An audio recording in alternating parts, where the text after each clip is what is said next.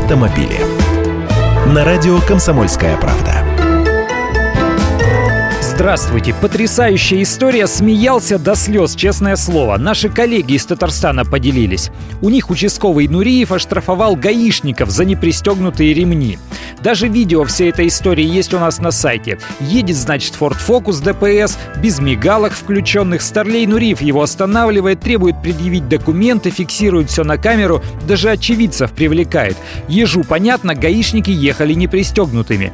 А ведь они подчиняются общим правилам дорожного движения. Естественно, все это возникло не на пустом месте. Просто приехали республиканские полицейские с проверкой, остановили машину участкового, наказали его за отсутствие путевого листа на 500 500 рублей. Но он злобу и затаил, отомстить решил. Подловил их на обратной дороге и, что называется, тем же концом, да по тому же месту. А что, имеет полное право? ПДД или административном кодексе нигде не говорится, что останавливать водителей и наказывать их за административные правонарушения имеют право только сотрудники ДПС. Там идет речь о сотрудниках полиции, а участковый тоже полицейский. Формально все правильно, на деле смех да и только. Теперь в республиканском МВД будут разбираться ибо своей перепалкой господа офицеры сработали явно не на положительный имидж полиции. Ну, хоть драку не затеяли.